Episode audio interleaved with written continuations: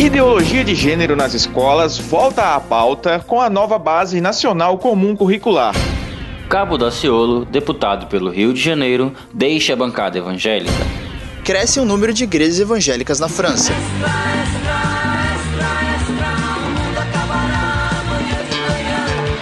Está no ar o Fora do Éden, porque depois da queda a vida vira notícia. Uma produção do Bibotalk. A arca vem, singrando os mares diluviais que permeiam essa navabesca internet. E olha só, sim, a gente volta para a entrada antiga, sim, a arca sempre volta. Este é o Fora do Éden, como você deve saber se já escuta a gente há um tempo, é um podcast de notícias aqui do site bibotalk.com. E é bom deixar claro porque é um podcast de notícia, porque às vezes o pessoal vem aqui ouvir a gente, fica pensando, poxa, olha esses hereges, olha o que eles estão falando. Não, pessoal, calma, aqui a gente não faz teologia séria, que nem lá no Bibotalk. O que é esse jornalismo teológico? Ou essa teologia jornalística, não sei direito o que, que é, mas chega com a gente, vamos descobrir do que, que é feito esse Fora do Éden, do que, que é feita essa maçã verde que a gente oferece para vocês aí. Eu sou Rogério Moreira Júnior e tenho aqui comigo, direto lá da Irlanda, meu parceiro de profissão, Marcelo Edreira. Olá, Rogério, tudo bom? Antes de eu começar a me apresentar direito, só queria te fazer uma pergunta. Não sei se você vai poder me responder. Ha. Quem foi que deixou de vir na gravação? Então, cara, hoje? a gente ia trazer o Erlan junto com a gente, mas aí foi o departamento médico, ah, né? É, é, vai ficar lá um tempo, mas daqui umas três rodadas entendi. deve estar de volta pro Não, não, porque o, o, ouvinte sabe, né? Toda vez que eu apareço, toda vez que o Ronaldo aparece é porque simplesmente a pessoa que combinou contigo não, não veio. Pois é, cara, como você tem aparecido é. bastante aqui, o ouvinte deve imaginar o quanto tem sido difícil trazer alguém para cá. Sério, ouvinte, se você quer participar do programa, Nossa. é só me avisar. Se você tem um telefone fixo, eu ligo para vocês, eu dou um jeito, só me dá alguma coisa que eu não preciso trazer o Marcelo para cá. Se, se obriga a gente fazer, se obriga a gente fazer caixinha para poder pagar o Skype e fala, tá, ligar fixo. Eu quero ver tu chamar o Thiago pra gravar e se eu quero fazer o fixo com ele. Não, não, mas o Skype, né? Se o cara for longe, a gente consegue ligar ali, acaba sendo o mesmo preço. Mas bom, antes da gente continuar com as notícias desse programa, eu tenho aqui algumas coisas, alguns recadinhos que eu gostaria de trazer para vocês que eu acho que vocês vão gostar de saber. Em primeiro lugar, no último programa a gente falou sobre uh, algumas igrejas aqui no Brasil que são ligadas ao World of Faith, uma igreja lá dos Estados Unidos com características de seita e que estaria levando pessoas daqui e tal, toda aquela polêmica, né, do trabalho forçado lá na sede dos Estados Unidos. E entre essas igrejas a gente falou lá da Verbo Vivo. E é bom deixar claro uma coisa. A Verbo Vivo que a gente falou, a Verbo Vivo que está ligada supostamente ao World of Faith, é uma igreja lá de Minas Gerais certo? Por que eu falo isso? Porque, como você deve imaginar, tipo, verbo vivo é uma expressão bíblica e deve ter muitas igrejas que fazem uso dessa expressão nos seus nomes. Uma delas fica lá em Guarulhos, onde o, um dos nossos ouvintes, que é pastor lá, o Rogério Lucatelli, ele nos mandou um e-mail dizendo, cara, é, explica o pessoal aí que não é toda. É, que, por exemplo, a igreja aqui em Guarulhos que se chama Verbo Vivo não tem nada a ver com essa outra Verbo Vivo, porque a gente está tendo problemas aqui na, na cidade em relação a isso. Então, fica aí a dica: se você vê alguma igreja chamada Verbo Vivo, fora de Minas Gerais, dá uma olhada antes, ver se ela realmente é ligada lá. Também, é, infelizmente, a gente às vezes por algumas igrejas fazerem coisas estranhas, usando nomes muito comuns, as outras podem acabar pagando, parecendo massa. Duas coisas sobre isso. Primeiro, Pastor Rogério Lucatelli. Uh, segue meu conselho. É, contacta uma gráfica, faz uns panfletos, distribui, sei lá, contrata um carro de som para falar isso, porque se só depender da, do Fora do Éden, acho que muitas pessoas não vão saber que deu ruim nisso aí. O Marcelo, como vocês podem ver, não acredita no alcance do Fora do Éden, na capacidade que a gente tem de poder chegar em vários lugares desse Brasil, né? Ah, o senhor me desmerece no começo do, do programa? E, e, outra coisa, não fica falando muito. Não fica falando muito esse negócio de que igreja protestante bota qualquer nome, que você vai dar ideia pra gente aí depois vir cobrar a gente depois no, no, no inbox, né? E a igreja fora do Éden, olha só que loucura. Se por acaso você vê uma foto aí de uma igreja fora do Éden, manda foto pra gente que a gente publica no podcast. E outra notícia rápida, antes da gente continuar, é que a equipe do Fora do Éden está aumentando. Você deve ter reparado, né, que chegou aqui na Arca, as coisas estão um pouco mais organizadas, a vitrine está boa, parece que finalmente o Rogério aprendeu a fazer uma vitrine boa. Bom, agora a gente tem mais pessoas ajudando. Para começar, por exemplo, a vitrine, quem está fazendo é o reverendo Giovanni Alecrim, nosso querido participante, nosso querido ouvinte, e agora participante, agora membro, já teve aqui umas, umas duas vezes, e ele que está cuidando dessa parte da vitrine e também temos pessoas cuidando dos textos. A gente tem aqui o Gabriel Gomes, que é o mascote da equipe, pelas minhas contas, ele deve estar terminando o nono ano do ensino fundamental. O Williams Duarte, Dijan Cardoso e o Thiago Zisuel ajudando na produção dos textos. Já teve coisa que eles ajudaram nessas edições e nas próximas edições eu espero e torço que eles ajudem mais e estejam aí cooperando para ter sempre fora do Éden de 15 a 15 dias para vocês. Mas é isso então, vamos seguir para a primeira notícia desse programa.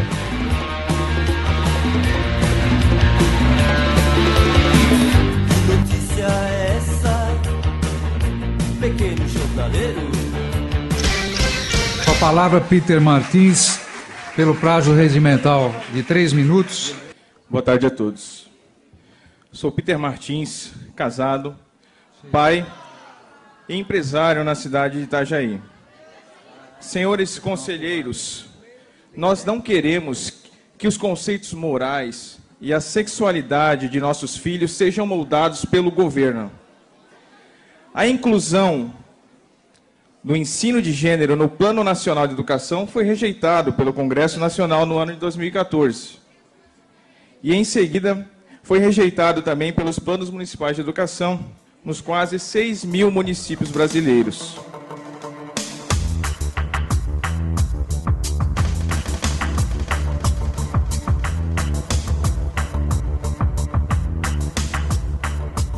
Não é de hoje que você vê o Ministério da Educação tendo um certo atrito com a igreja.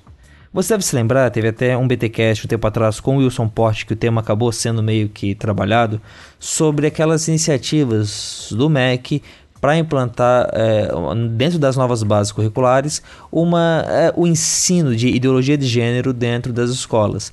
Isso foi um negócio que foi para a Câmara dos Deputados, os deputados rejeitaram. Depois teve a estratégia de, de colocar à disposição das prefeituras para que elas dissessem se queriam ou não, e boa parte, a esmagadora maioria, mais de 90% das prefeituras rejeitaram.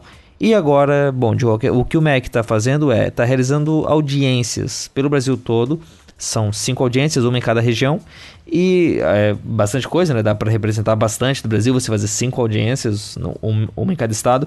E aí, você, e aí o MEC está fazendo isso para expor o que está entrando na nova Base Nacional Comum Curricular. Agora a ideia mais é ter isso como algo que é colocado do que ter isso como algo que vai ser uh, discutido ou que, ou que pode mudar. É meio certo que a gente vai ter essas bases curriculares aparecendo por aí. E bom, uh, o que que por que, que a gente está trazendo ela aqui no Fora do Éden, já que é um, é um podcast de notícias, não é um podcast de educação? Acontece que essa questão da ideologia de gênero, ela é, fala muito com a gente, né? Até porque é, não é apenas, pelo que a gente percebe dentro do documento, uma ideia de você poder falar, olha, não briga com seu amigo que é gay, que é homossexual, mas tem muito a ver com uma ideia de você uh,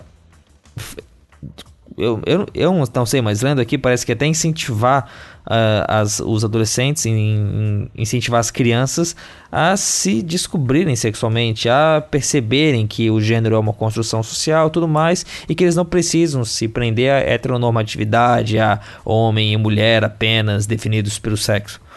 Né? Tipo, é um tema que eu não sei, mas eu acho que até para os alunos de ensino médio já seria uma coisa para ser passada com calma e o MEC pelo que está propondo ali, gostaria que isso passasse até mesmo para as crianças, né, que já fosse começado a ser discutido em artes, em dança, em educação física, a partir da primeira série. Né? Há várias polêmicas outras nesse, né, nessas novas bases, é, até mesmo pela extensão delas. Antes, as diretrizes curriculares nacionais tinham duas páginas, e essas novas bases nacionais curriculares têm 400 páginas, tipo, é uma coisa bem é, extensa e bem detalhada, e será que precisa disso? É, também tem a questão de que todas as escolas têm que ter o mesmo material didático, têm que seguir as mesmas bases, inclusive as particulares. Então, há uma é, há um debate grande em relação a isso e tem essas audiências, tem acontecido pelo Brasil, que mesmo que sejam momentos, talvez não tanto de ouvir, não tanto de é, mudarem as coisas, mas mais de ouvir, de ter um, feedback da população, a gente pode participar e a gente pode, de algum modo, estar tá mostrando a nossa opinião. Quem fez isso foi o Peter Martins. Teve uma, re uma reunião dessas na semana passada, da data de publicação desse podcast. E aqui em Florianópolis, o Peter veio lá de Itajaí para cá, participou. O áudio que você ouviu ali no começo é o áudio dele falando. E ele nos fala nesse áudio que vem aí agora um pouco mais sobre como é que foi estar tá lá e o que, que eles fizeram. Olá, Rogério. Bom dia, boa tarde, boa noite a todos os ouvintes do Fora do Éden. Eu sou o Peter Martins e saí da geladeira. Olha só, finalmente apareci por aqui novamente, né? Estava com saudade de todos vocês.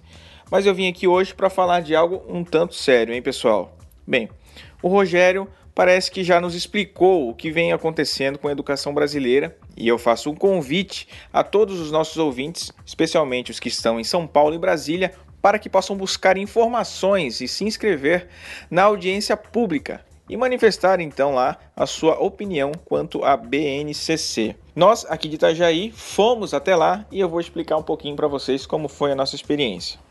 Nós formamos uma equipe de nove pessoas para estudar os assuntos tanto da educação brasileira quanto da BNCC e até mesmo da teoria ou ideologia de gênero, como queiram. Nós nos preparamos por três dias, assim a gente pôde ter um panorama geral do que vem acontecendo e o que, que é esse projeto que o governo propõe.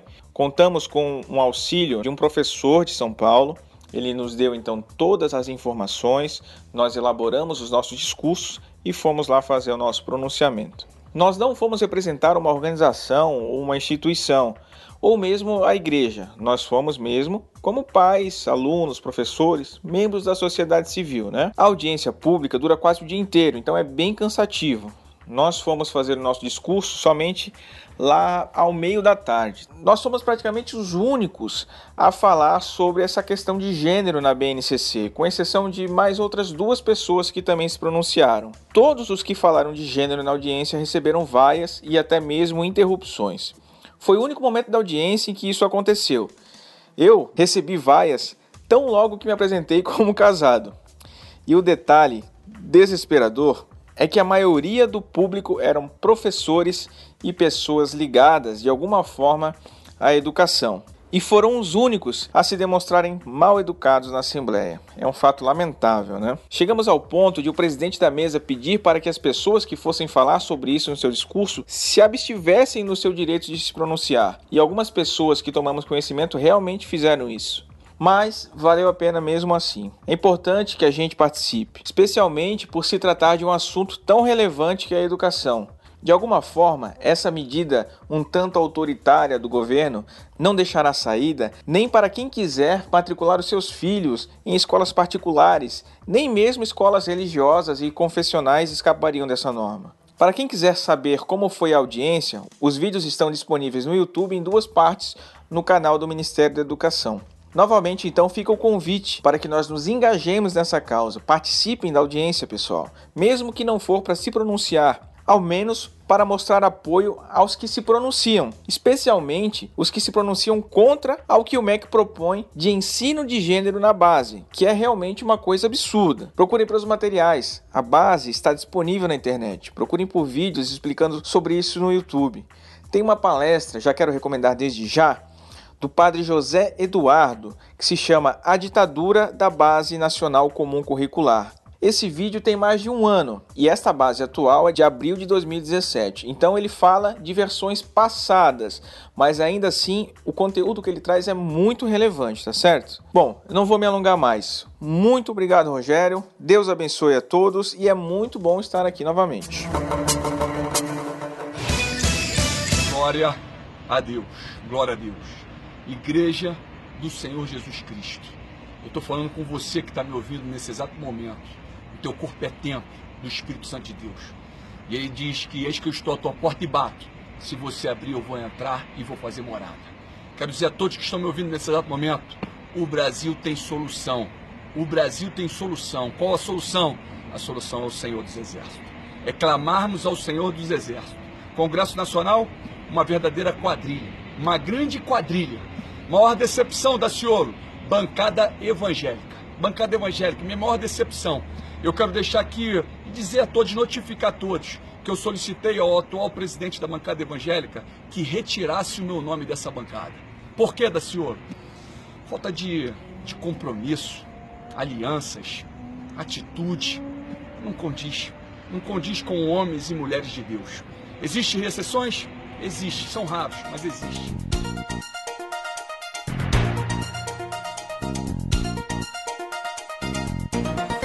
Então, esse é o Caixinha de Promessas, o nosso quadro de notícias curtas aqui do Fora do Éden, ou notícias sem entrevistado. Você Prometemos que não vamos mudar o nome. Caixinha de Promessas, só isso, chora Derli. Pois bem, e você acabou de ouvir aí o áudio do Cabo da Ciolo. Esse, o Cabo da Ciolo é um deputado do PT do B do Rio de Janeiro e ele gravou esse vídeo aí é, poucos dias depois de ter a votação que barrou o resto da investigação do Temer, que a investigação do Temer fosse para o STJ. E como você pode ver, nesse vídeo o Cabo da Ciolo se despede da bancada evangélica. Assim, a talvez você saiba que é um cabo da Silo, ou talvez você seja uma pessoa. Assim, a gente tem 513 deputados, eu não exijo que você saiba todos eles quem são, ou menos o nome deles. Mas ele é um cara interessante, então é, acho que é, é dá para aproveitar o caso do, da, do Daciolo ter chego, né, ter feito isso aí pra gente poder falar um pouco dele e um pouco dessa tal de bancada evangélica. Para começar, Marcelo, o Daciolo, cara, é conterrâneo meu. Ele nasceu em Florianópolis. É, ele é de Florianópolis. Cara, que loucura, cara. É, e o que mostra, é, o que mostra como tipo a linha do tempo dele é um tanto quanto assim meio bizarra, Sim. né? Ele nasce em Florianópolis e aí só que ele é deputado, né, pelo estado do Rio de Janeiro. Sim.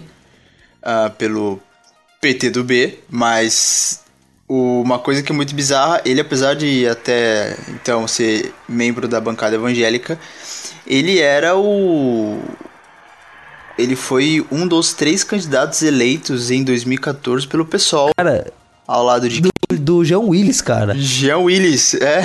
Cara, tipo, assim, cara, que louco, cara. Tipo, e o lance que, que é, é, ele antes mesmo, é, ele em 2006, ele chegou a ser candidato a deputado estadual pelo PRTB, lá no Rio de Janeiro, e teve. É, o partido do. Partido do. Do Levi. Do PRTB? É o partido do Levi. Caraca, cara. Caraca. E aí, então, ele teve 3 mil votos. Menos de 3 mil votos. Já em 2014, ele teve 49.831 votos e foi um dos candidatos eleitos pelo PSOL. E esse fica, caramba, tipo, o que aconteceu em, entre esses oito anos para que o cara deixasse de, de receber 3 mil e passasse a ter 49 mil? Ah. Acontece que em 2011 aconteceu uma greve dos bombeiros lá no Rio de Janeiro. E, segundo a revista Veja, uma matéria que eu li ali, um perfil dele na revista Veja, ele foi um dos três é, cabeças, ele foi um dos, dos três caras principais do movimento da greve dos bombeiros e chegou a ficar preso nove dias lá em Bangu. Então ele foi um cara ligado aos trabalhadores, ligado aos bombeiros, ligados a essa greve, uma pegada um pouco mais de esquerda, a gente pode dizer. E aí você percebe como que fica fácil você ligar ele ao PSOL, né, que foi o partido pelo qual ele se elegeu lá no Rio de Janeiro. Acontece que é, ele é evangélico, pelo que eu li ali, ele não é, na época pelo menos de uma das matérias, ele não era ligado a nenhuma igreja, mas ia em várias, era só convidar ele. E ele é conhecido por ser o cara que faz uns discursos meio enérgicos, meio proféticos lá na, na bancada. Você chegou a ver algum deles, Marcelo? Ah, o, se eu não me engano, o Cabo da Ciolo, por um período, ele, além dele também ter sido bancada evangélica, ele também fez parte da bancada da bala. O que... Sim, sim, por ele ser, é, ser é, cabo, né? bombeiro, né? é. ele também era ligado aos, aos militares. Sim, sim, cabo. O que transforma. E isso ele já sendo deputado pelo pessoal. Sim. O que você vê é que o sistema político partidário brasileiro não, não tem sentido nenhum, né? Você vê que é um né? critério né? não existe. Não, cara, assim, ele. Não. Ele se candidatou pelo PSOL como cabo da Ciolo. um militar pelo PSOL. Ah, Rogério, nós temos um partido no Brasil chamado Partido da Social Democracia Brasileira, que é o PSDB, né? Que é a super direita brasileira, mas a gente não vai entrar nisso agora. Não vamos entrar nesse caso, mas assim, é um partido de neoliberal, né? E, só que assim, eu acho que social-democracia e neoliberalismo são duas coisas completamente diferentes. É, mas no caso do PSOL, a gente até percebe assim uma certa, é, uma certa har harmonia no discurso dele, naquilo que eles fazem, mas no caso do Cabo da Silva aqui é realmente interessante o que aconteceu. Ah, não, ele é completamente fora da curva. Ele é completamente fora da curva. Você não consegue imaginar ele e Luciana Genro no mesmo Sim, o, o João Willis, cara. E aí você pensa como que o Rio de Janeiro nos dá deputados federais icônicos, né? O João Willis, o Bolsonaro, o Cabo da Ciolo, tudo veio de lá, cara, da terra maravilhosa. E o melhor de todos? O Tiririca é de lá? Romário, ah, Romário. Ah, grande, grande Romário. Não, ele é baixinho. Você tá velho que nem a gente. Mas então, entre as coisas que o Cabo da Ciolo falou que geraram uma, uma certa polêmica, ele disse que pro Michel Temer sair da maçonaria. ele orou com a Dilma antes da votação do impeachment e disse que ia votar contra o impeachment dela e depois voltou atrás e voltou contra.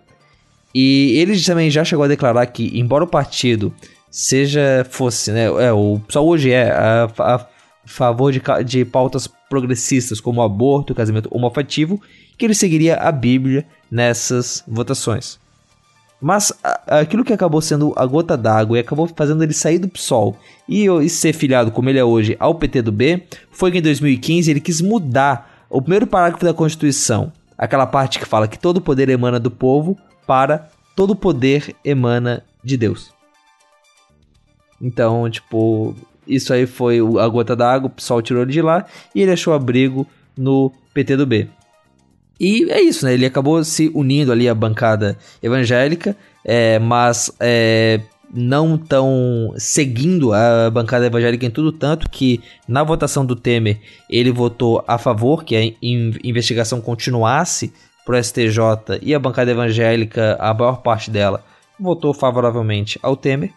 E agora declara, né, a sua... Bancada, 30 aspas, evangélica, mais 30 aspas. Sim, sim, sim. E agora né, declara o seu divórcio à bancada e, evangélica. Sim. Cara, mas sim. É, assim, é, é, é, curioso que mesmo sendo um cara bem é, caricato, de certo modo, em várias coisas ele acaba sendo diferente daquilo que a gente espera de um congressista evangélico, não que isso necessariamente seja uma coisa boa. É, o Daciolo, ele, ele é uma figura, assim, um tanto quanto, assim, chamativa, né? Ele. Esse vídeo dele falando, tipo, eu recebi ele no WhatsApp, cara, aqui da minha igreja em Dublin. Tá ligado? Você vê como o negócio. O, da, o vídeo dele, dele falando sobre. É, isso aí, tipo, foi um negócio tão viral. E assim, o histórico dele, né, do tempo dele é estranha, né? A gente vê, por exemplo, um cara desse que foi filiado ao pessoal e tudo mais. Uh, porém, no caso, assim, você olha para ele, ele se afastando do ele se afastando do, do, da bancada evangélica, o que infelizmente é uma coisa positiva, em certo ponto, depois quando você vê certos nomes que estão lá, e você vê ele ah, votando o a relação dele com, com o Michel Temer. Uhum. Porém, sim, você já escutou algum podre dele? Algum podre assim muito forte? Cara, não, não cara, não, cara. Assim. A não ser que o fato dele ser tão assim diferente que isso encobre alguma coisa, né? Sim, mas eu não, não sei de nada não. Mas bom, falando de religião e política, uma outra notícia que a gente trouxe aqui é que Samoa, um país lá da Polinésia, se declarou oficialmente um estado cristão. Mano, você sabia onde é que ficava Samoa, cara? Sim. A geografia era uma das matérias mais bacanas que eu gostava na, na escola. Oh. É porque eu gostava das bandeiras, eu achava elas bonitas. Tinha desenho, era, eram, eram coloridas. Bom, a Samoa, como é que eu vou te explicar, querido ouvinte, onde é que ela fica? Sem que você precisa abrir um mapa aí, vai que tá dirigindo, vai que tá trabalhando, não precisa disso. Pensa numa linha reta, lá da Nova Zelândia, lá embaixo dos Hobbits, uma linha reta que vai da Nova Zelândia até o Japão certo? Estamos falando do Pacífico, estamos falando daquela região cheia de ilhota que tem ali, certo? A, a, leste de Timor-Leste, a leste da Indonésia. Pois bem, nessa linha reta, aliás, que fica entre a Nova Zelândia e o Havaí, no meio dela fica Samoa. Samoa é um país que tem 200 mil habitantes. A população dela, é, pelo que eu vi aqui, é o dobro da cidade de São Paulo. É, eles, é, no, começo de, no começo de junho ou no final de junho por ali, eles mudaram um parágrafo da Constituição deles. Antes, eles tinham é, uma parte na, na, Constituição que dizia, o artigo 1 que Samoa é fundada em Deus. Is founded on God. Agora, eles passaram para Samoa é uma nação cristã fundada em Deus Pai, Filho e Espírito Santo. Ou seja, tira qualquer ideia de que Deus ali poderia significar lá, poderia significar outra coisa. Eles deixam bem claro que é uma nação trinitária. Certo? É, eu tive dando uma olhada na revista Diplomata e lá eles falam que no preâmbulo da Constituição já falava que era uma, uma nação cristã, uma nação que o governo deveria se conduzir dentro dos limites prescritos pelos mandamentos de Deus e que a sociedade é baseada em princípios cristãos. Agora o que eles fizeram foi é, deixar isso ainda mais claro e tornar a nação oficialmente cristã.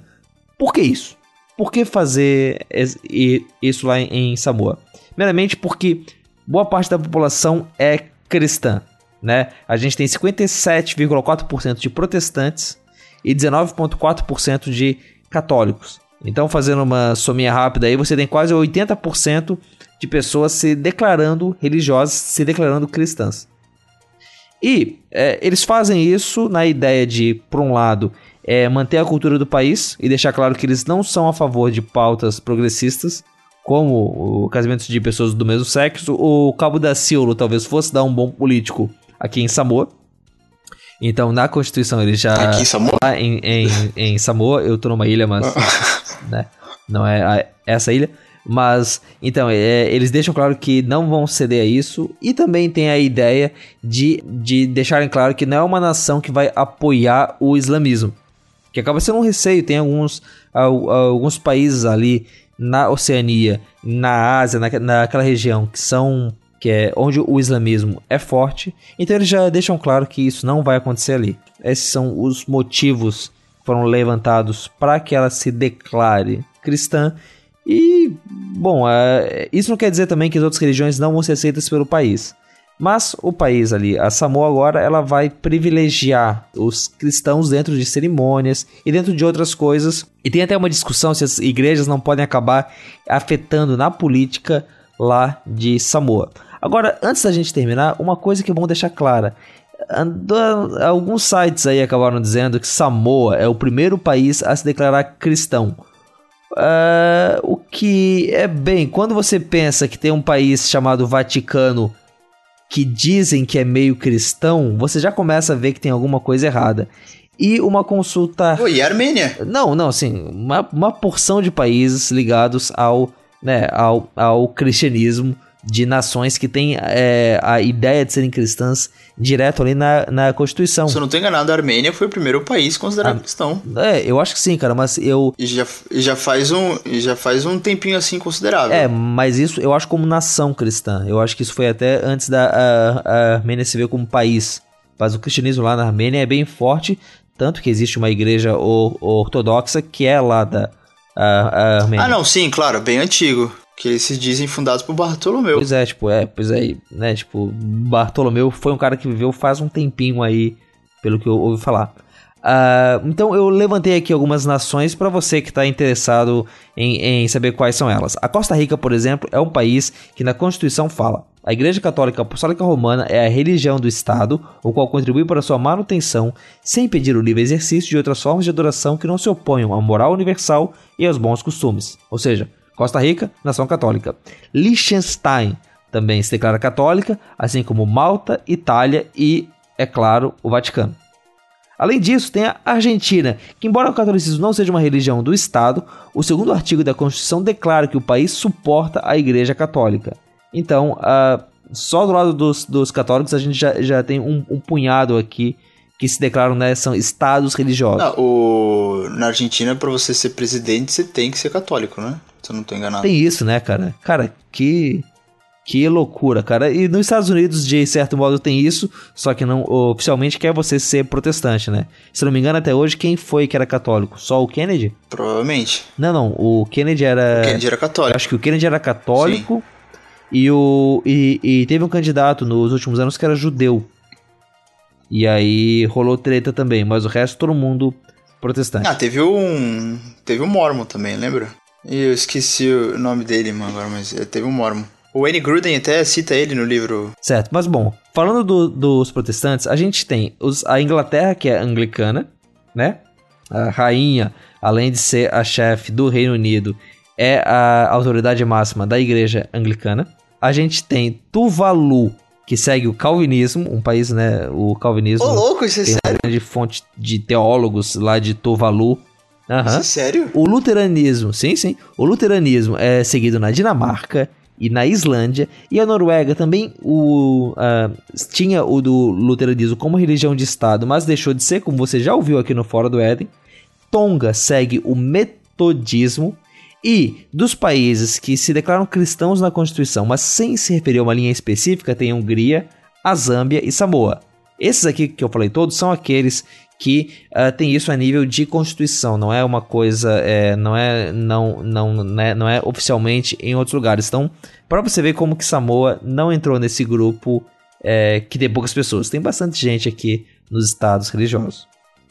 E um estado que também é religioso e que tem tido um debate com a religião já faz um ano é a Rússia. Você já ouviu aqui a gente falar da Rússia algumas vezes. E aí e acontece que a gente fechou nesses dias um ano daquela lei anti-missionários que teve lá. O site Fórum 18 fez um levantamento, colocou 181 casos de pessoas sendo uh, levadas à ju justiça por causa de serem cristãos, por causa ou de seguirem outras religiões, mas não estarem é, se enquadrando naquilo que o governo disse. Você se lembra daquilo que a gente falou de, de quais são as regras lá na Rússia para religiosos, né? Né, Marcelo? Uhum. Sim, sim. Qualquer coisa que está em desacordo com a Igreja Ortodoxa Russa não tem permissão, né? O proselitismo é proibido lá. Isso, é. O lance é o, é o proselitismo. Você, você, você não pode pregar para as pessoas.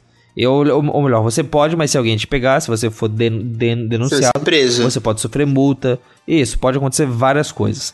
Pelo levantamento do, do, do site Fórum 18, foram 130 pessoas pagando multas essas multas elas podem chegar a R$ 2.500 no caso de cidadãos. 11 é, o, organizações tiveram é, livros confiscados. Então, é, por exemplo, é, aconteceu o caso de eles da polícia baixar no lugar e ver que a Bíblia que eles ofereciam não trazia o nome oficial da igreja, como está registrado no governo, na Bíblia. Então, os livros eram confiscados e destruídos. E cinco estrangeiros foram deportados. Os crimes que foram é, colocados ali é, são crimes sérios, crimes que você logo percebe que deveriam realmente sofrer uma sanção, como receber reunião de oração em casa, postar o horário do culto no site da comunidade religiosa e até gente que fez uma pregação, imagino que no caso de uma religião oriental, durante uma sessão de yoga. Pelo menos pessoas de 15 religiões foram atingidas por essa lei.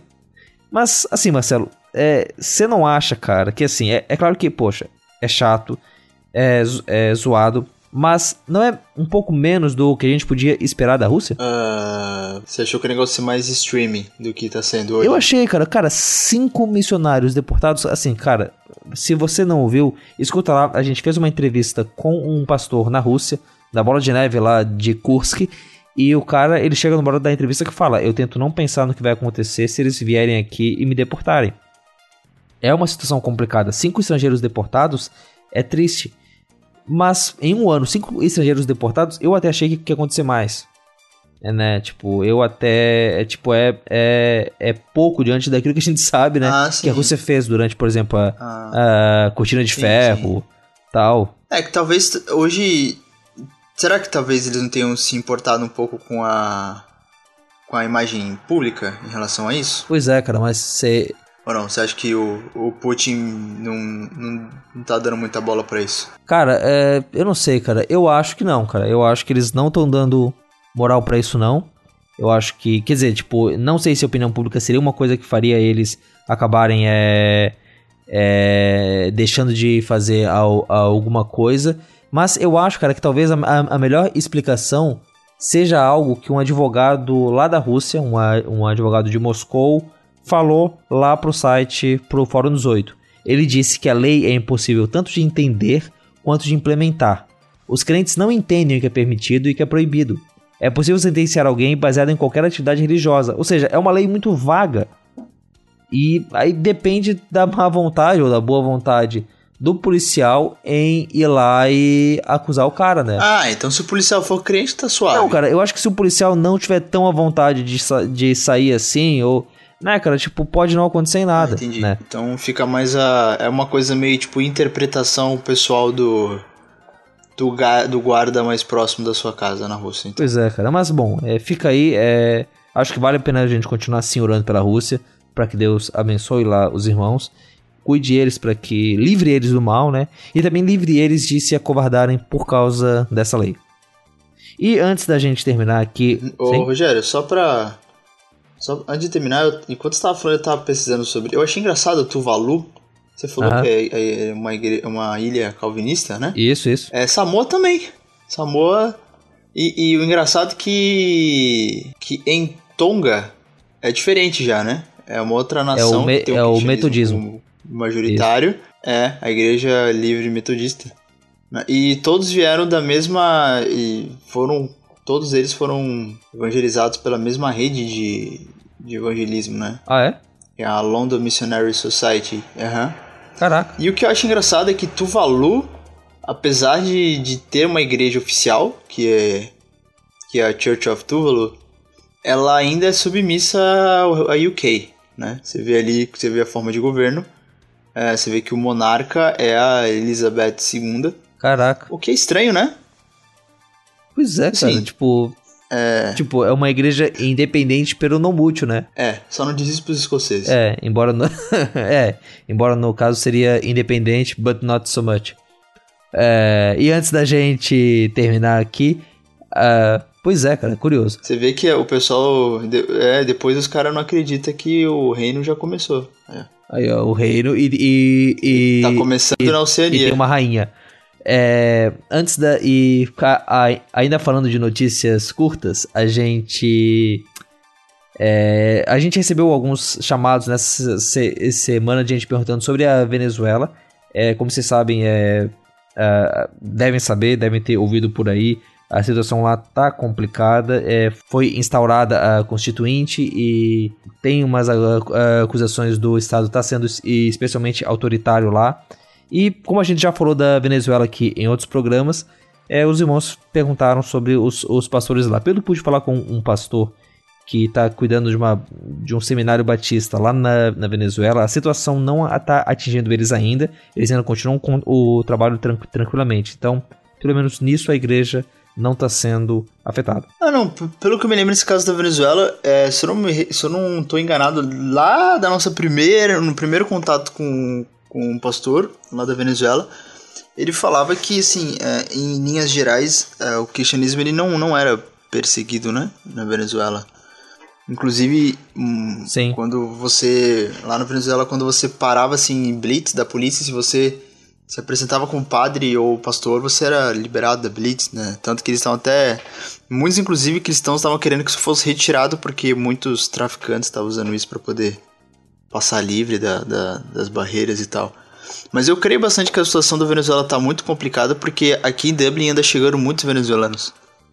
Ah, é. É... Imagina, cara. Na minha igreja mesmo já, já tem três venezuelanos, né? Duas gêmeas e um cara. Um cara chegou esse dias aí.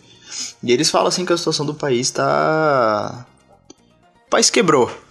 Uhum. Né? Só que. Sim. Não é uma empresa que tem uma massa falida que é repartida entre as pessoas que, tem, Sim. que ficaram, né? Sim. É algo muito mais complexo. É, eu recomendo para aqueles que querem ouvir mais sobre a Venezuela. É, tem o Mamilos da semana passada que fala sobre a Venezuela de um, de um jeito bem interessante. É, é, é claro, eles uh, tem gente que torce o nariz por mamilos para eles terem uma perspectiva mais liberal, mais bem progressista, com alguma força na esquerda. Mas é um programa que, pelo menos ali na parte de, de falar sobre o país, tá interessante. Recomendo que você escute lá. O seu pastor sabe que você fica falando mamilos em rede mundial de computadores? Eu espero que não. Mon église, est-ce que vous allez bien ce matin Excellent, excellent. On avait tellement hâte d'être là aujourd'hui. Euh, comme vous le savez, on a eu notre conférence Encounter euh, cette semaine. Et, euh, et voilà, donc c'est toujours cet événement où on réunit tous les jeunes. Et il y a des jeunes qui viennent des quatre coins de la France. Et ce matin, on avait juste à cœur, pas de vous montrer un highlight de la conférence, mais on voulait vous montrer un témoignage. Juste le témoignage d'une vie transformée. Et, donc ça concerne Encounter l'an dernier. Mais, mais pourquoi pas juste regarder l'écran et voir ce qui se passe quand les jeunes se réunissent.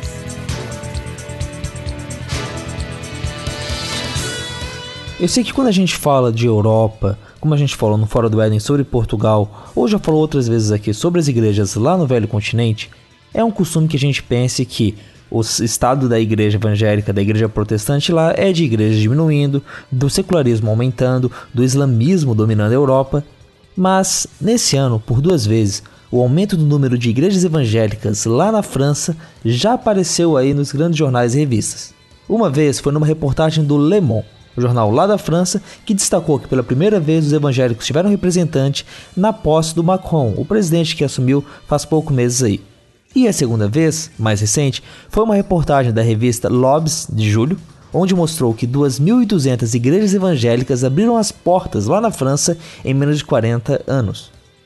Para entender as causas desse crescimento e conhecer mais a realidade de lá, falamos com Mateus e Mariana, missionários aqui do sul do Brasil que já passaram um ano lá na França e estão voltando esse ano para continuar um trabalho missionário com universitários. Bom, Matheus e Mariana, muito obrigado por estarem aqui com a gente, estarem dando essa entrevista pro Fora do Éden, nos ajudando a entender como é que estão as coisas lá na França.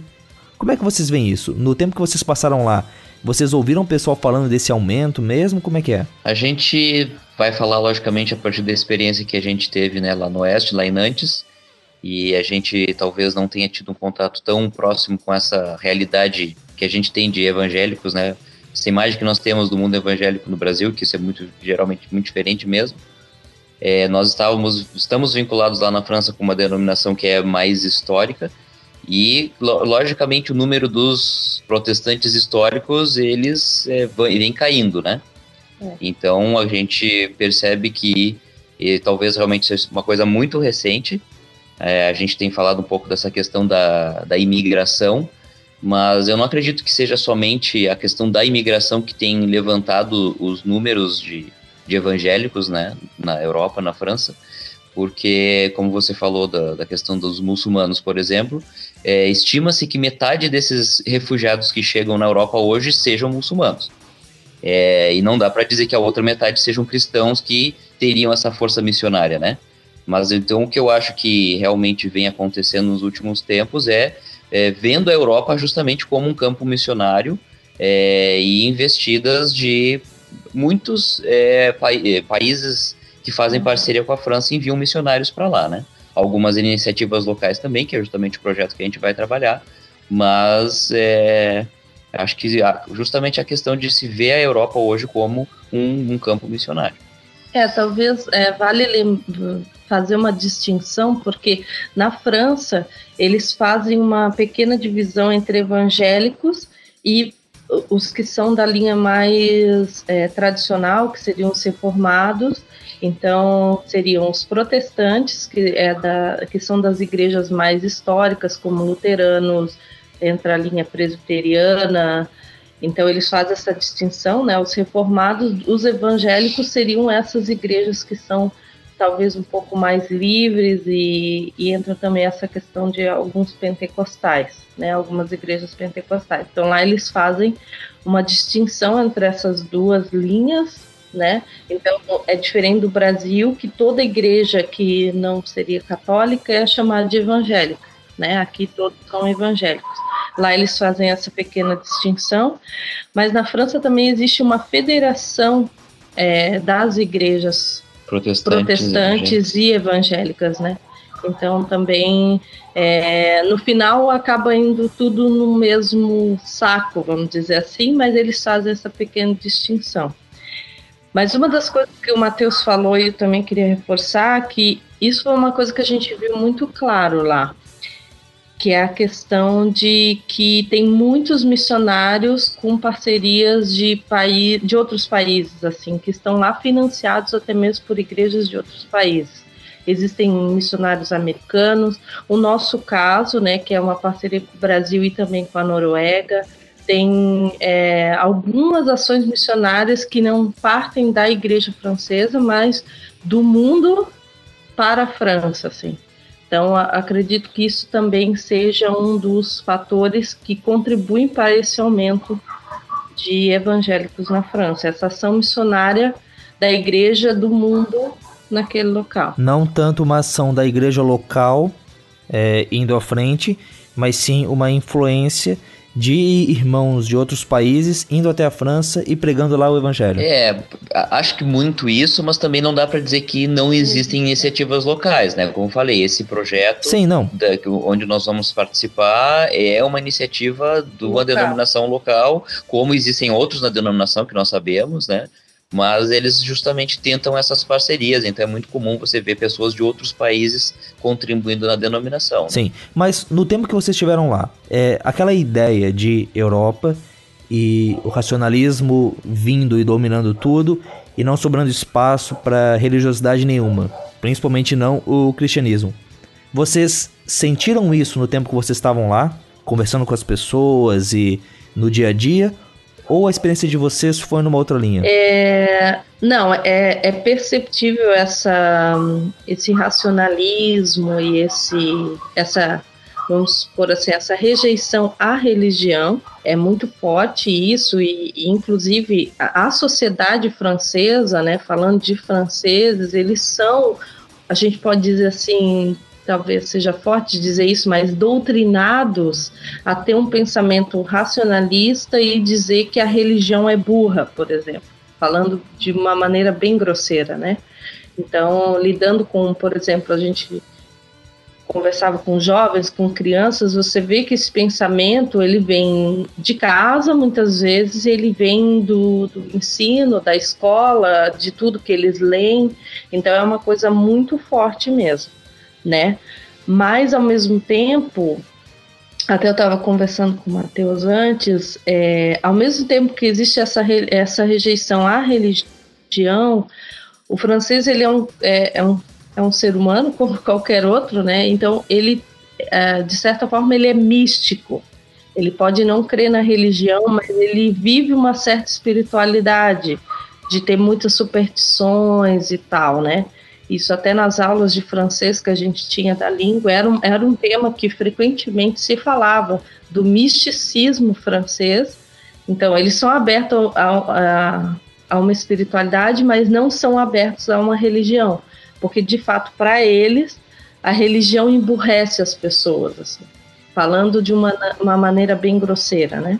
Acho que é, lógico que não é uma coisa é, só por causa do racionalismo, a gente sabe né, de, de toda a história, o surgimento do iluminismo na França, por exemplo, mas eu acho que também é, tem muito uma questão de uma negação a essa religião histórica que, por exemplo, a França viveu, né, com a monarquia, por exemplo, e então quando no início do século XX houve essa divisão é, legal, né, na lei mesmo entre o, o Estado e a religião, parece que foi aquele lance de, puxa, vamos esquecer tudo é, o que a religião fez pelo nosso país, ou pelo nosso país no passado, tanto as coisas ruins e, lógico, as coisas boas. Talvez justamente seja esse, esse ranço, assim, com o histórico da igreja é, durante o tempo de monarquia, né? Então é a partir disso, justamente houve essa, essa divisão e valorização muito mais do, do racionalismo, né, do que, do que do espiritual. Será que a gente pode dizer que é mais ou menos como aquele jovem que passou a vida toda dentro da igreja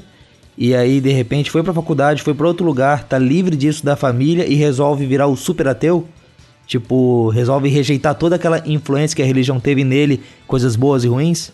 Eles passaram tanto tempo sobre o julgo da religião, sobre a união entre a igreja e Estado, e agora não querem mais chegar perto disso. A gente pode dizer isso, sim, mas eu não vejo tanto quanto a questão de, de uma libertação, mas eu acho que o problema maior foi justamente não ter uma igreja que realmente influenciasse a sociedade e que eles pudessem viver e ver esses povos, talvez alguma coisa ligada a isso também. Não uhum. tinha um contraponto, assim, né? A, a, a religião que eles conheciam, a igreja que eles conheciam era a igreja católica, uma igreja que na nos anos anteriores era uma igreja muito opressora, tomou decisões muito erradas, assim, de muita morte, muita perseguição.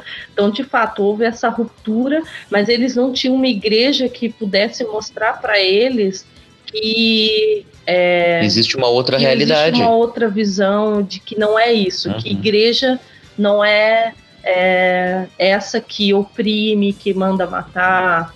Então, eu acho que a França é, infelizmente ela viveu muito isso. Ela só tinha uma referência que foi muito negativa. Sim. Então, de fato, ele, houve essa ruptura muito grande.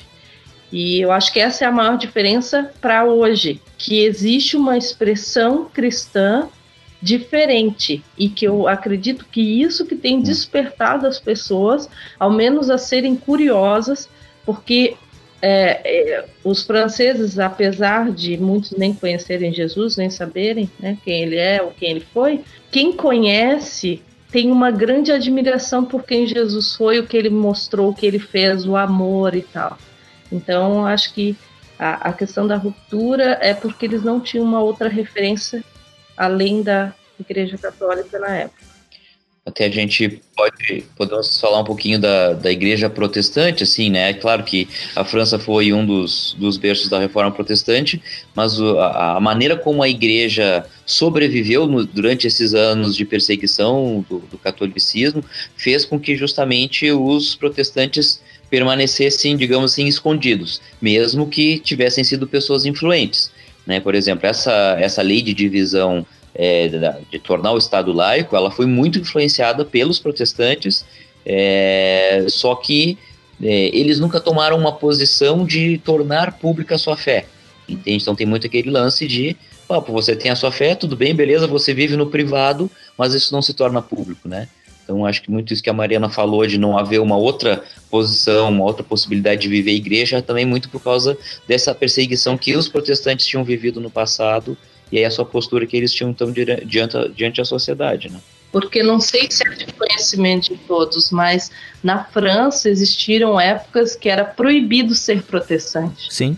Então, se você se declarasse protestante, você poderia ser morto, você poderia ser preso, você vivia uma perseguição. Sim, teve aquele evento na Reforma Protestante, não lembro agora o nome, mas a Noite de São Bartolomeu, que... É isso aí, é isso aí que teve é, todo o ataque lá aos protestantes e tal. Uhum. Isso antes da Revolução Francesa, claro. Isso, isso. Então, na ideia de vocês, a, o cenário na França era: você tinha uma igreja católica culturalmente muito forte. Isso. Poxa, é, vale lembrar que quando aconteceu o caso dos dois papados, em que a sede do poder católico estava é, fora do Vaticano, foi em Avignon, né? Uhum. Foi aí na França, não foi na Itália, não foi na Alemanha Isso. ou em outro país.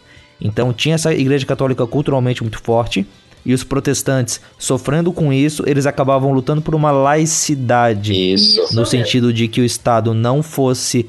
Né, é, é bem aquele. Uh, de... Influente na religião. Isso, isso. É bem a diferença da laicidade e do tal Estado ateu, né? É a laicidade. Todos têm o mesmo direito, é. mas eles brigavam pela laicidade dentro de uma bandeira laica e não dentro de uma bandeira protestante. Claro, isso, isso mesmo. Uhum.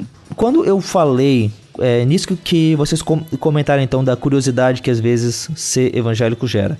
Eu conversei faz alguns meses com um pastor brasileiro que está cuidando de uma comunidade portuguesa lá no Porto.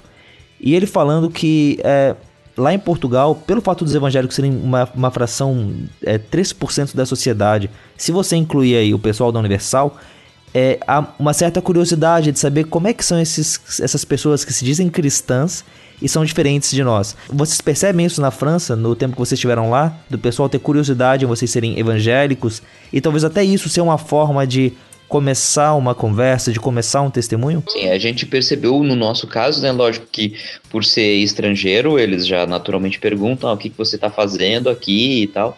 E aí, quando a gente entra, ah, no nosso caso, né, nós somos missionários, é, é uma grande porta que realmente se abre, assim, né? Eles são muito curiosos e, e de fato é uma grande ponte que a gente tem de conversa e a gente teve essa experiência em vários momentos, porque eles são curiosos em saber, em entender. É, o francês em si, ele, ele é um cara que ele é muito crítico, ele tem bastante argumentos, mas ele não é um crítico ignorante, ele não critica sem conhecer. Apesar disso acontecer um pouco com a igreja, né? Ele critica sem conhecer, mas é um pouco diferente. Então, se ele tem a oportunidade de conhecer, ele vai a fundo. Então, eles fazem perguntas, eles vão te ouvir. Então, de fato, o fato de sermos cristãos, de sermos missionários, ou de termos algo a oferecer à cultura francesa, isso foi algo que chamou muita atenção em vários momentos. Às vezes, uma conversa num ponto de ônibus, por exemplo. De as pessoas perguntarem o que vocês fazem na França, e, e dali a gente tem oportunidade de expor, de conversar, de responder perguntas, e muitas vezes até de expor a, a mensagem do Evangelho. Né? Então, é, eu acredito que seja isso, até porque não se tinha muito isso antes, né? Era uma coisa que hoje aumentou um pouco essa, esse movimento, essa quantidade de pessoas talvez que expressam a fé cristã. Então, para eles já era uma curiosidade. Mas dentro da igreja, as pessoas que iam visitar a igreja, os novos membros que chegavam, tinha o caso da pessoa vir, é, talvez nem pelo testemunho de vocês, mas pelo testemunho dos membros lá mesmo, vir pela curiosidade e acabar ficando? Vocês viram algum caso desse? Olha, eu acho que assim, a gente é, tem que, de novo, pensar assim, a gente não estava numa igreja que, digamos assim, era tão diferente, né? A gente estava numa igreja histórica. É, então eles já têm essa ideia mais ou menos determinada de protestantes e tal, né? É, mas tinha caso de pessoas que chegavam sim na igreja é, e descobriam, sei lá, o endereço na internet e tal, iam, visitavam e ficavam. Isso acontecia sim, né? Mas muito mais por uma questão de dos relacionamentos que a gente acabava estabelecendo e que justamente levava a pessoa a ter um relacionamento com, com Deus, com Jesus, é, do que simplesmente por ser uma coisa diferente, digamos assim. E, e os protestantes em si, eles é, acabam também é, tendo uma presença tímida na sociedade e não são muito vistos, ou é, os históricos acabam aparecendo mais, o pessoal conhece mais ou menos o que, quer, porque quando a gente pensa em França, é muita coisa da reforma uh, acabou tendo uma influência de lá, né? Houve durante o tempo da reforma um foco ali na, na França forte, embora depois tenha diminuído, né? E a, a Suíça, por exemplo, tenha tido um, um, um, papel bem maior. Como é que, que vocês veem que os protestantes são vistos? É, é claro que como você falou, né, tem esse, todo esse histórico do protestantismo na França, mas o que a gente tem que entender é que, como é, a gente sempre fala, né, ah, os católicos nominais, existem também os protestantes nominais. Claro. Então, é, apesar de é, né, ser uma alternativa à igreja é, católica, muito, muitos protestantes, como eu falei, ficaram é, um pouco retraídos, nunca tiveram essa visão mais de, de ter um, um, evangelismo mais ofensivo, digamos assim, né? É, e, e é, de ser mais missionários. É muito difícil eles terem esse tipo de ideia, por causa até da questão do proselitismo que se instituiu da, na França depois da, da, questão do Estado laico. Mas, por outro lado, é, essas ligações todas que existem entre é, iniciativas do Estado, com o governo, por exemplo, existe muita coisa que acontece com a igreja protestante, né, com a igreja reformada, é, por causa é, dessa história também. Né? Então acho que a gente pode uhum. perceber por, pelos dois lados, assim, né? Então, por exemplo, na igreja local onde nós trabalhávamos, existe, é, o, digamos assim, o departamento de diaconia da igreja, ele é independente, justamente para poder haver uma ligação é, com o Estado, né, que então não seja diretamente do Estado com a igreja. E aí eles utilizavam disso justamente para é, servir a refugiados, a partir do departamento de diaconia da igreja, então que tem essa ligação com, com o governo, né.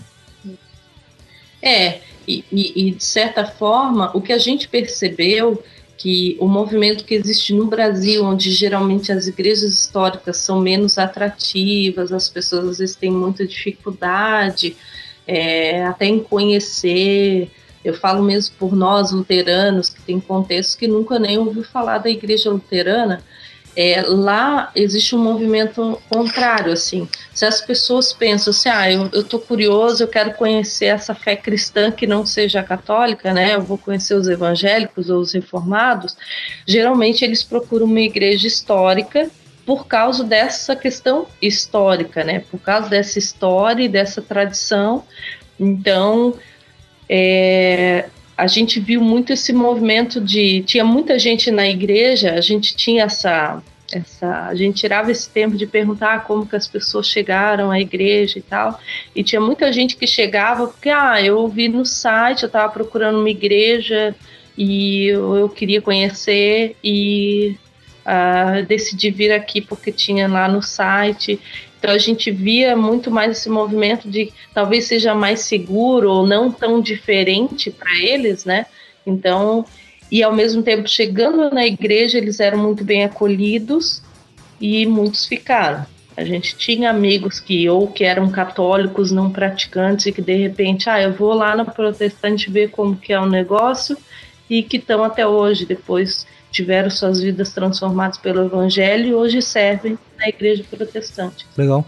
E em relação aos evangélicos, vocês tiveram contato com igrejas evangélicas não tão é, tradicionais, não tão históricas lá? Sim, tivemos. Não foi um contato tão próximo, mas nós tínhamos amigos que frequentavam. Eram igrejas é, nacionais evangélicas ou igrejas estrangeiras que estavam lá, igrejas voltadas para estrangeiros? Na verdade, assim, é, é, uma boa pergunta. Assim, a gente tem iniciativas de igrejas evangélicas plantadas por franceses e existem outras plantadas por imigrantes, onde só ficam imigrantes, uhum. mas existem também essas igrejas plantadas por imigrantes, missionários imigrantes, mas que acabam alcançando franceses também. É.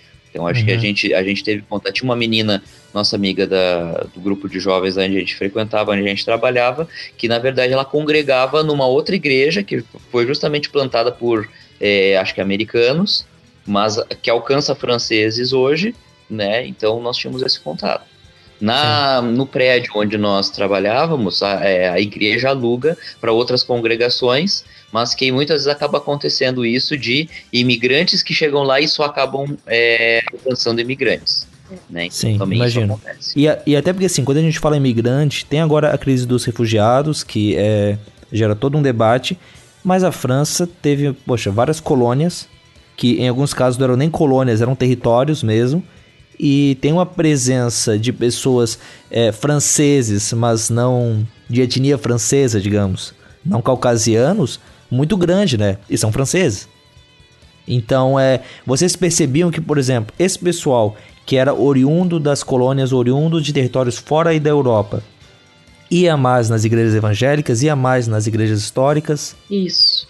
Então, na, na no, no, prédio lá, né, no templo da igreja protestante, se reuniam duas igrejas dessas étnicas. Uhum. Tinha algumas pessoas que acabavam congregando com os protestantes no culto. É bem esquisito falar isso, né? Mas alguns congregavam com os protestantes, mas uma grande maioria se reunia nessas igrejas que, que, que acabam é, se tornando até, talvez seja forte a palavra, guetos, né? Sim. Que, são igrejas bem étnicas, onde é, culturalmente o culto ele é voltado para aquela cultura. Ele e dificilmente alcança franceses. Uhum, uhum. É, se tem algum francês é porque é casado com alguém é, Sim. daquela etnia ou, ou daquela acaba falando a, a, a, língua deles, né? A cultura é, deles isso, acaba sendo é, de um jeito. É, é, é, a questão da língua mesmo. Tem o pessoal, pessoal do Madagascar que congrega, que congrega lá, né? Eles fazem o, o culto deles em Malagasy. Então, essa nova geração dos filhos dessas pessoas que vieram do Madagascar, que estão lá na França, eles mesmos já não entendem o culto do qual eles participam. É. Né? Então, tem essa desconexão com a cultura local, justamente para viver essa cultura da onde eles vieram. É. Né? E aí, como a Mariana falou, não, não alcançam é, os locais, os, né? Os locais. É mais para reunir essas pessoas que vieram do, daquele país ou daquela cultura. Embora, por outro lado, é, embora não alcance o francês é, típico, ou o francês uhum. europeu, mas, de certo modo, é um campo missionário, né? É, são claro. pessoas que estão ali e, e, que podem ouvir, então acaba sendo uma missão transcultural dentro do mesmo país, né? É. Exatamente. Uhum. Isso mesmo. Se aqui a gente tem as tribos urbanas, que às vezes você tem aqui as igrejas, talvez se, seja forte dizer também, mas igrejas de, de gueto, de grupo, como a Bola de Neve, é. como aquelas igrejas para grupos específicos, acaba sendo isso aí com a diferença de que a diferença de um surfista para um advogado, né?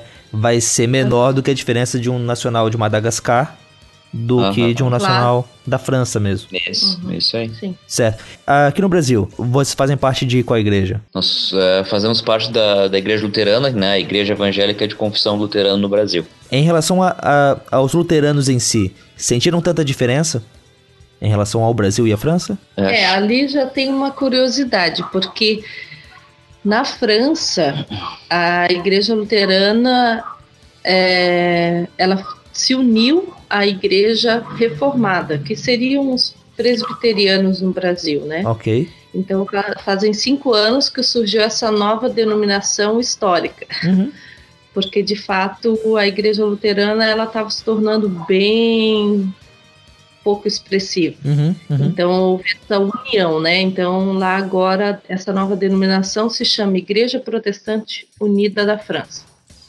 E apesar de a igreja onde nós, eh, onde a gente trabalhou lá em Nantes, era uma igreja já de origem presbiteriana ou reformada, por incrível que pareça, a gente não sentiu muita diferença, assim, nem na prática ou até questões teológicas. Uhum. Para nós não foi um choque ou ah, muita diferença. Certo. É, ao contrário do que muitas vezes a gente percebe aqui no Brasil, onde igrejas do Sul são diferentes da, da igreja do Sudeste, por exemplo, uhum, né? Uhum. É, lá a gente para nós não foi uma experiência que nos chocou ou que a gente tivesse que ajustar coisas. Foi algo bem natural e bem tranquilo. É, a, a, aqui no sul tem muito a coisa, pelo menos aqui em Santa Catarina, e imagino que no Rio Grande do Sul também um pouco, das igrejas luteranas serem ligadas a comunidades que vieram da Alemanha né? Lá na, na França tinha essa ligação também com os alemães? Um, um, pouco, sim. A gente, né? Lá, em Nantes não tinha a igreja luterana, mas em Lyon o que a gente ficou sabendo é que também tem esse lance de fazer culto em alemão, por exemplo, uhum. é, por causa dos alemães, né? Certo. Talvez não seja uma geração que veio da Alemanha agora, mas também por causa dessa coisa da, da tradição do, do passado, assim, né? Mas a gente percebe que até mesmo essas questões da tradição, ou de estar muito ligado etnicamente, de estar num outro país e estar muito ligado a uma cultura de outro país, ou né, falar alemão ou coisa assim, a gente percebe que na França é, isso acabou prejudicando muito a igreja luterana, porque os seus filhos falam francês e eles não ficam na igreja. Eles acabam saindo, né? Porque eles já eles não veem conexão àquela cultura dos seus pais que vieram da Alemanha.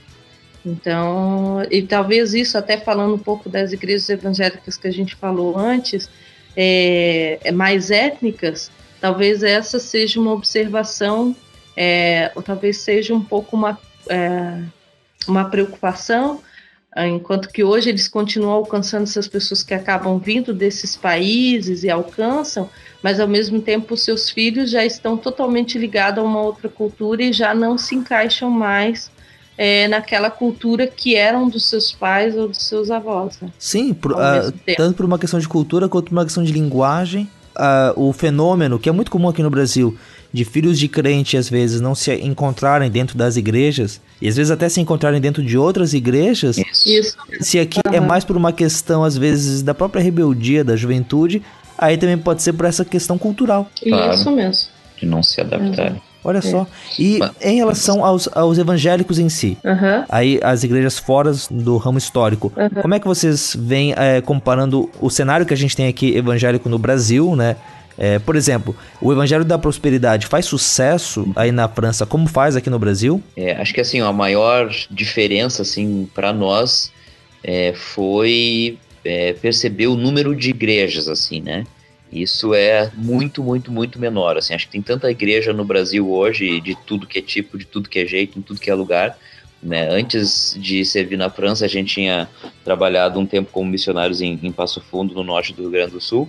E era impressionante a quantidade de igrejas que tinha naquela cidade que tem é, pouco menos de 200 mil habitantes, né? Então isso é uma coisa que realmente chega, a gente choca.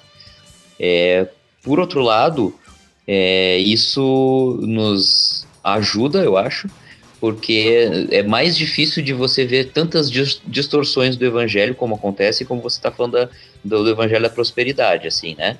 Então, é, é, é, isso é uma coisa que já não cola na, na sociedade francesa não. e que se chega lá é justamente importada junto com esse pessoal que veio claro. de países ou de tradições de igreja onde isso já existia, assim, né?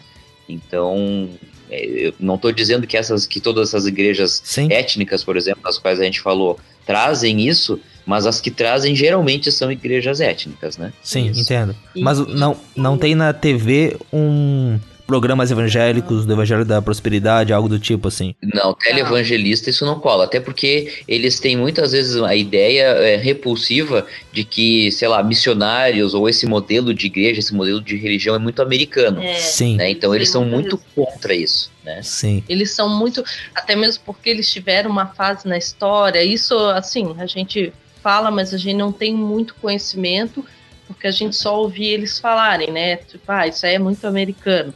Mas é, a gente acredita que eles tiveram uma fase na história onde eles receberam muito missionário americano que vinham com ideias diferentes e que talvez não deram certo. Uhum. É, né, nesse um ano a gente percebeu isso. Essa teologia da prosperidade, esse triunfalismo ou coisas assim, é, não colam na, na sociedade. Assim. Então é difícil alcançar um francês. Então, a, até as igrejas. A gente teve em algumas igrejas eh, evangélicas, né?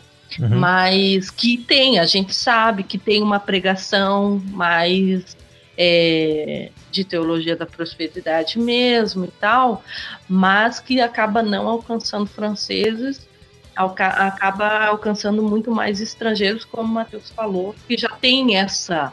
Uh, já teve contato com essa teologia mas entre os franceses não cola muito não. Entendo. Então até por isso que a gente falou no início, né? Eu acho que essa é a maior diferença das igrejas históricas, porque elas trazem essa uma teologia um pouco mais reflexiva, reflexiva talvez, um pouco mais talvez até um pouco mais racional, não tão emocional, e por isso que às vezes as igrejas históricas Entendo. na França acabam é, sendo vistas diferentes pelos franceses, assim, do que uma igreja mais evangélica, né?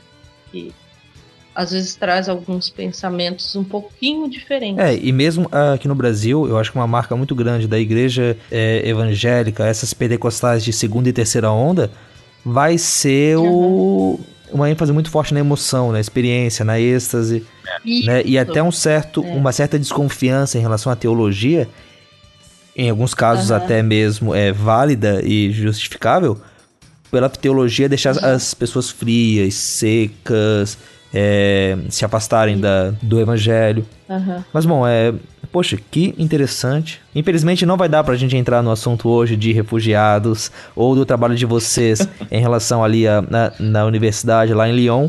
Mas uma hora dessas a gente uhum. volta a entrevistar vocês aqui no, no programa. Mas para fechar, se a igreja hoje aqui no Brasil fosse orar lá pela França, pelo trabalho de vocês, pelo trabalho da, da igreja em geral, quais são os, os, os motivos de oração mais importantes para a gente prestar atenção? Eu acho que muito dessa questão de ter uma igreja que seja justamente relevante para a sociedade, que saiba dialogar com a cultura e com os desafios daquela, daquele país, daquela sociedade, é, que são os, os, desafios, digamos assim, políticos, né, da, da, agenda de discussão nacional. A gente teve a eleição, a gente tem visto o crescimento da, da direita na Europa, por exemplo, e aí justamente isso vai muito contra é, a questão dos refugiados, assim, né? Que são pessoas que estão vindo de, de, uma situação de crise, uhum. é, países destruídos, países com fome.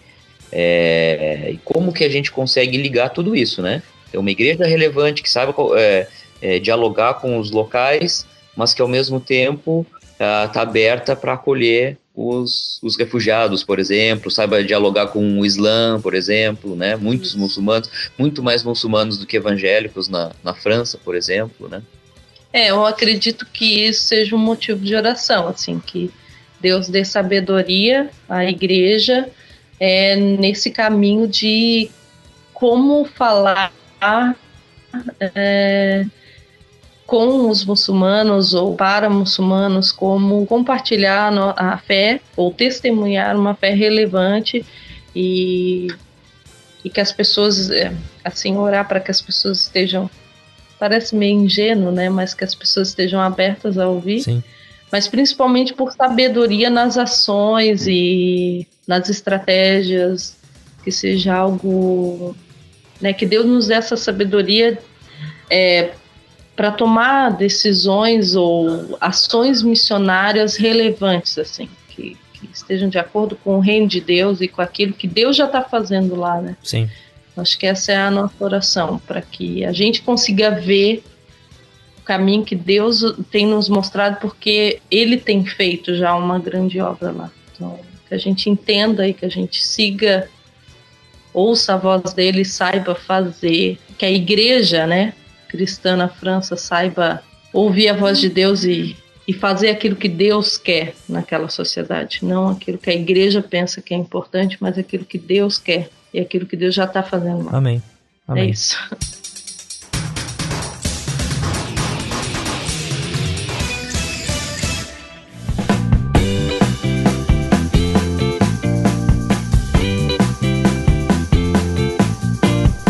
Então, pessoal, este foi mais um Fora do Éden, trazendo aí para vocês as notícias. Espero que tenham gostado. Se você não gostou de alguma coisa, se você discorda da gente, os comentários estão aqui embaixo e os comentários de vocês a partir de agora vão ser ainda mais esperados. A gente vai, porque vocês vão poder interagir não só deixando ali o texto e as pessoas que entram no post lerem, mas vão poder aparecer aqui também. Por quê? A gente quer começar com o quadro, a gente quer começar a ouvir de vocês algumas recomendações, algumas, o que, que você está lendo aí, quais ministrações você tem ouvido, o que, que você tem de interessante que pode compartilhar com a rapaziada. Se você tem alguma coisa, manda pra gente um áudio, seja pelo Telegram, pelo nosso canal que tem ali, seja pelo nosso e-mail, o fora do eden@bibotalk.com e manda aí. A gente vai pegar as melhores re recomendações, é aquelas que tiverem com áudio melhor, e vamos trazer elas no quadro novo que vai sair aí no próximo programa daqui a 15 dias. Mas é isso, esse foi o Fora do Éden. Se você quiser falar com a gente, se você não tiver recomendação, só quiser falar que discorda de alguma coisa ou algo do tipo, entra aqui no nosso site, vai ali na seção de comentários e deixa lá o seu comentário ou fala com a gente. Pelo, a gente também tem um grupo Telegram, é tipo WhatsApp, só que melhor. E ali você pode falar com a rapaziada. E tem também o, o, o grupo do Facebook e o nosso e-mail. Estão todos os links aqui na descrição certo? Marcelo, obrigado por ter vindo aí mais uma vez com a gente. De nada, de nada, de nada. Você depois você puxa a orelha da pessoa que você tinha convidado e não veio sim, participar da, sim, bastante. da gravação. E aí você teve que me chamar, Isso. né? Hum, eu sei que você não gostaria que eu estivesse aqui. Ninguém gostaria. É, ouvinte, se você não gostou de eu estar aqui, manda um inbox depois pro Telegram do, do Rogério. Tá bom? Pode mandar ali. Atende. Isso, isso, mandem. É, tem o um e-mail dele também. Se vocês quiserem depois, é só pedir para mim lá que eu passo. Mandem que a gente vai ter um argumento para não trazer mais ele aqui. Mas é isso, abraços e até daqui a 15 dias. E se liga aí que na semana que vem tem lado a lado e tá maneiro esse programa. Até mais.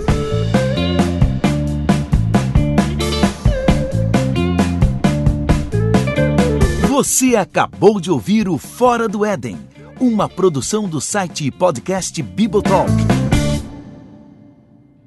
Falando em lado a lado, eu acho incrível a atuação daquele aquele ator é Sim, incrível. cara, tem um cara ali que ele manda muito cara, bem, que cara. bizarro isso, velho. Está tendo. Mano, tem, tem reinos reformados, cara, na Oceania. Aí, ó. Como assim, mano? Cara, a gente tem o, o Tuvalu e Samoa como ilhas calvinistas. Nós temos ali do lado Tonga como uma ilha metodista. Cara, é basicamente uma guerra. Ó, eu tô vendo aqui que a, a Cook Island eles também são, são crentes. Eu só não consegui decifrar qual é aqui aqui, né? Eu acho que eles devem ser anglicanos, né? Infelizmente.